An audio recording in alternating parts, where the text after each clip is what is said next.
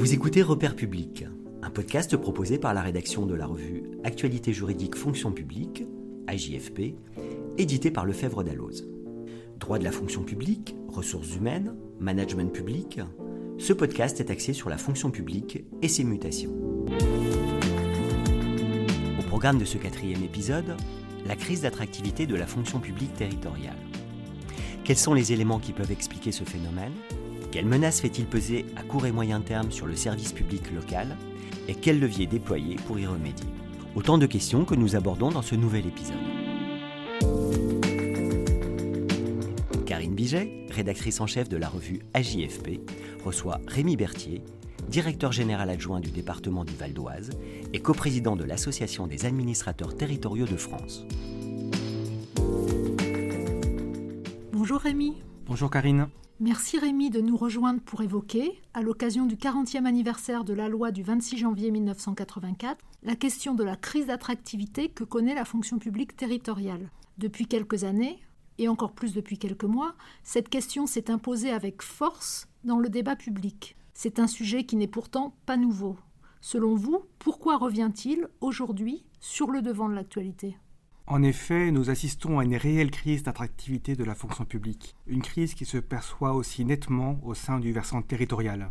Au sein de l'Association des administrateurs territoriaux de France, dont je suis coprésident, nos adhérents nous relaient leur inquiétude à ce sujet, au point que nous en faisons l'un de nos deux thèmes prioritaires de travail. Nous y avons d'ailleurs dédié une vice-présidence de l'association. Cette inquiétude est très largement partagée par les cadres territoriaux, comme en témoigne le succès des ETS, les entretiens territoriaux de Strasbourg, organisés par le CNFPT en décembre 2023 et consacrés à cette thématique. Cette question de l'attractivité n'est pas nouvelle. Elle renvoie à des éléments structurels, comme celui du statut de la fonction publique, jugé trop rigide et complexe par certains commentateurs, mais aussi à l'image d'un fonctionnariat qui relèverait d'un type d'organisation d'un autre temps qui ne serait ni efficace, ni efficient, ni adapté à la France d'aujourd'hui.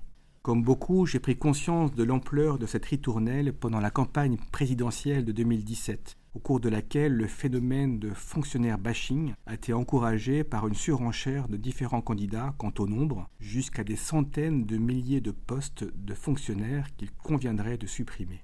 En tant que dirigeants territoriaux, nous avons alors cherché à mieux comprendre ce phénomène qui mérite toute notre attention. C'est un sujet qui renforce notre volonté permanente d'œuvrer en faveur de l'efficience du service public déployé par des agents engagés et fiers de leur travail. Par ailleurs, la critique est aisée quand on reste dans une vision très générale et désincarnée de la fonction publique, mais bien plus difficile quand on la regarde au prisme des politiques publiques locales déployées sur l'ensemble du territoire national. Disons-le tout net, les fonctionnaires territoriaux n'ont pas à rougir de leur travail. Dans la dernière édition du baromètre annuel que la ATF réalise avec l'Ipsos, paru en novembre 2023 et dont l'AJFP s'est fait l'écho dans son numéro de décembre, on apprend ainsi qu'il bénéficie d'une image positive ou très positive auprès de 75% des Français. Quel regard portez-vous sur les évolutions législatives de transformation de la fonction publique intervenues ces dernières années? Concernant le statut, la loi de transformation de la fonction publique du 6 août 2019, comme celle actuellement en préparation et portée par le ministre de la Transformation de la fonction publique, ont comme objectif commun de chercher à le simplifier tout en reconnaissant son utilité. Le statut permet en effet à de nombreuses femmes et de nombreux hommes d'apporter, souvent dans l'ombre, leurs compétences et leur engagement auprès des élus et des citoyens dans un équilibre associant loyauté et liberté de parole. En analysant de plus près les dernières évolutions législatives, on peut se réjouir de la résolution de certaines rigidités, par exemple à propos du rôle des commissions administratives paritaires ou des instances médicales. Les textes sont aussi attaqués à certains sujets de fond comme celui des inégalités femmes-hommes. Mais il reste encore beaucoup à faire pour rénover la fonction publique et lui redonner sa pleine et juste place dans le paysage national. Mais cette crise d'attractivité ne serait-elle qu'un phénomène structurel? Si l'on en parle tant ces derniers mois, c'est bien parce que cette crise vient s'articuler avec d'autres éléments, plus conjoncturels mais durables, qui en amplifient ses effets. En premier lieu, une réalité démographique, à savoir le vieillissement des agents. Sur la période 2011-2021, selon les statistiques publiées par la DGAFP en juin 2023, l'âge moyen des agents a augmenté de deux ans. et la part des moins de 30 ans a baissé d'un point, alors que celle des 50 ans et plus a augmenté de 6 points. C'est un phénomène qui touche particulièrement les collectivités, où la proportion des agents concernés par l'usure professionnelle est en augmentation. Ainsi, selon les statistiques publiées en 2021 par l'Association des DRH des grandes collectivités, le taux d'absentéisme culmine à 9,3% en 2020 pour la filière sociale et médico-sociale et pour la filière technique. L'Observatoire de la MNT, la Mutuelle nationale territoriale, relève en octobre 2023 que cette filière technique détient par ailleurs les records de moyenne d'âge des agents, qui s'élèvent à 47,6 ans pour les femmes et 46,5 ans pour les hommes. Par ailleurs, malgré la pause très relative induite par la réforme des retraites, ce vieillissement se traduit aussi par une accélération des départs à la retraite dans des domaines où il est souvent difficile d'attirer de nouveaux collaborateurs. C'est le cas notamment pour les métiers techniques du bâtiment, pour les travailleurs sociaux ou encore pour les gestionnaires financiers. Et quels autres éléments participent, selon vous, à ce déficit d'attractivité? Parmi ces éléments conjoncturels, on ne peut que relever également la dégradation lente mais continue des conditions de rémunération des agents publics. Dans une note publiée en octobre 2023, l'INSEE relevait qu'en 10 ans, leur rémunération a augmenté deux fois moins vite que celle des salariés du secteur privé. Ainsi, entre 2011 et 2021, dans le privé, la progression en euros constants, c'est-à-dire corrigée de l'inflation, était de 4,9%, contre 2,1% seulement sur la même période pour la fonction publique. Ce phénomène est particulièrement inquiétant quand on constate comment les augmentations répétées, bien que nécessaires du SMIC, ont abouti à un véritable tassement des grilles pour de très nombreux agents de catégorie C, mais aussi de catégorie B. Ainsi, sur le premier grade de la catégorie C, la progression de la rémunération brute se limite à 200 euros environ sur une carrière qui s'étale en théorie sur 19 ans. Merci Rémi pour cet éclairage. Parlons maintenant de l'impact de cette crise d'attractivité sur la qualité du service rendu aux administrés. Quelle menace cette situation fait-elle, concrètement, peser sur le service public local? Dès aujourd'hui, le manque de personnel provoque trop souvent des restrictions d'accès au service public, comme la fermeture de places en crèche, la réduction des horaires d'ouverture ou encore des modalités d'accueil dégradées. Trop souvent, cette situation engendre un véritable cercle vicieux. Les conditions de travail dégradées et le service public réduit nuisent à l'image employeur et cela rend plus difficile le recrutement de nouveaux collaborateurs, ce qui aggrave encore les conditions de travail et génère de nouvelles restrictions de service public. Mais nous ne pouvons pas et nous ne voulons pas nous résigner. C'est pourquoi les collectivités se sont mobilisées. En comparaison avec les grandes administrations à envergure nationale, les collectivités bénéficient d'une plus grande autonomie et donc de davantage de souplesse. Cela facilite les remontées de terrain, le dialogue social de proximité, les expérimentations et les ajustements plus rapides. La plus-value apportée lors de la reprise des personnels des collèges par les départements en est un bon exemple. Et puis les collectivités se sont réorganisées en mettant en œuvre des méthodes plus agiles qui permettent aux agents de mieux comprendre le sens de leur mission tout en s'inscrivant dans une démarche d'amélioration continue. Il y a quelques semaines, au cours d'une rencontre avec des agents recrutés depuis moins de deux ans, je me suis par exemple particulièrement réjoui qu'ils expriment le sentiment d'utilité qu'ils ressentent dans l'exercice de leur mission. Mais que répondre aux usagers qui déplorent une dégradation du service rendu? Nous devrons, à mon sens, à moyen terme, faire face à un très fort enjeu de pédagogie pour conserver la confiance de nos concitoyens, tout en leur expliquant qu'il n'est plus possible de développer le service public, ni même simplement de le maintenir, sans revoir à la hausse le niveau de rémunération des agents. Et pour cela, il faudra trouver les ressources financières nécessaires, que ce soit par l'impôt ou par la contribution demandée aux usagers de ces services. Face à ces constats, quel levier permettrait, selon vous, de renforcer l'attractivité des métiers de la fonction publique territoriale? Nos responsabilités de cadre dirigeant nous invitent sans cesse à rechercher les opportunités qui se cachent derrière les contraintes. Et cette crise d'attractivité révèle plusieurs opportunités. Premièrement, l'opportunité de présenter fièrement les missions du service public. Nos métiers au service des citoyens ne répondent-ils pas à la quête de sens très présente dans les aspirations des nouvelles générations? Nous devons d'abord présenter les agents publics pour leur valeur ajoutée qu'ils apportent au bien vivre ensemble et ne soyons pas honteux devant la dépense qu'ils représentent, somme toute modeste par rapport aux services publics déployés.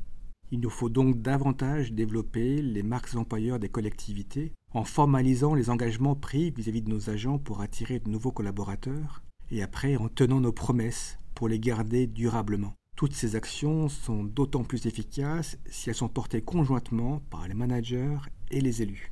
Deuxièmement, ce déficit d'attractivité nous fournit l'opportunité de réviser nos process internes. Cela passe par l'onboarding, c'est-à-dire les pratiques RH liées à l'accueil et à l'intégration des nouveaux agents. Cela passe aussi par la mobilité interne, encouragée et vécue comme une source de richesse pour les agents comme pour le collectif. La formation, qui doit être porteuse de sens et mettre en cohérence les aspirations des agents et les besoins de la collectivité, est également un enjeu de même que les partages de connaissances et de pratiques pour favoriser les échanges entre pairs, la solidarité entre les agents et les dynamiques transversales et innovantes.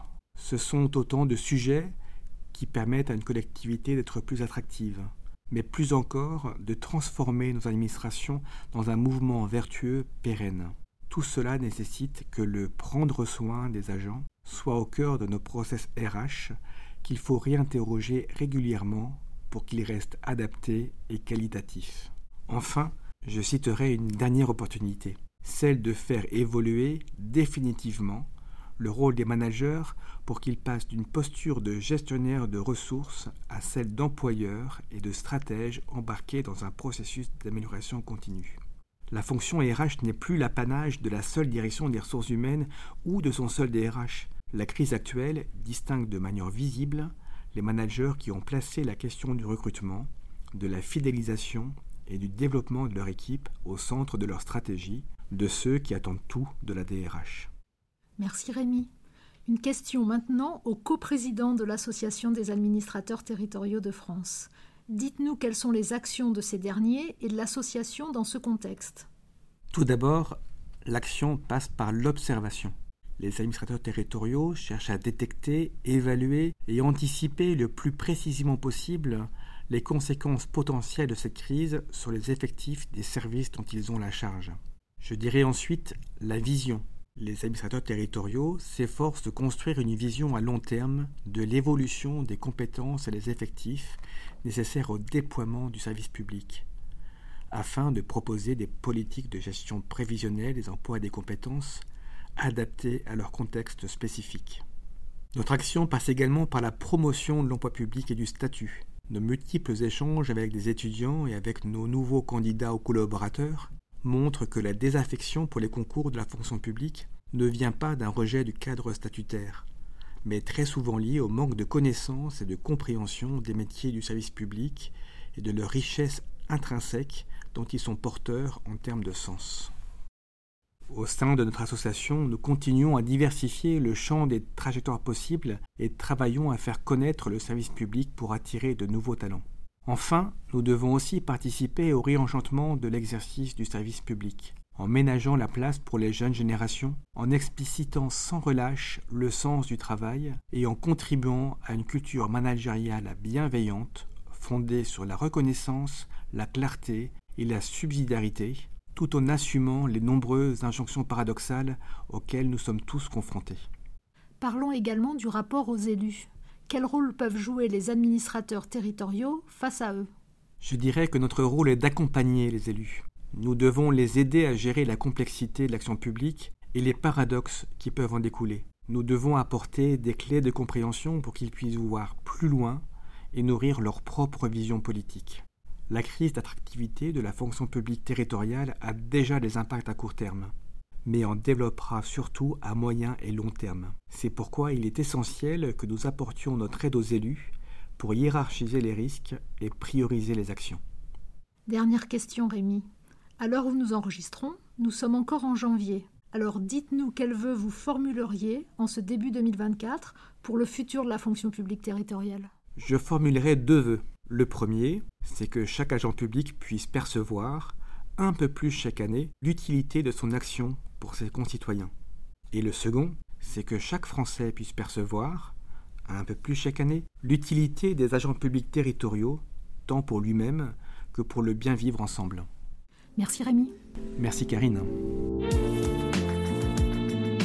Vous pouvez retrouver notre dossier consacré aux 40 ans de la loi du 26 janvier 1984 dans le numéro de janvier 2024 de la revue AJFP.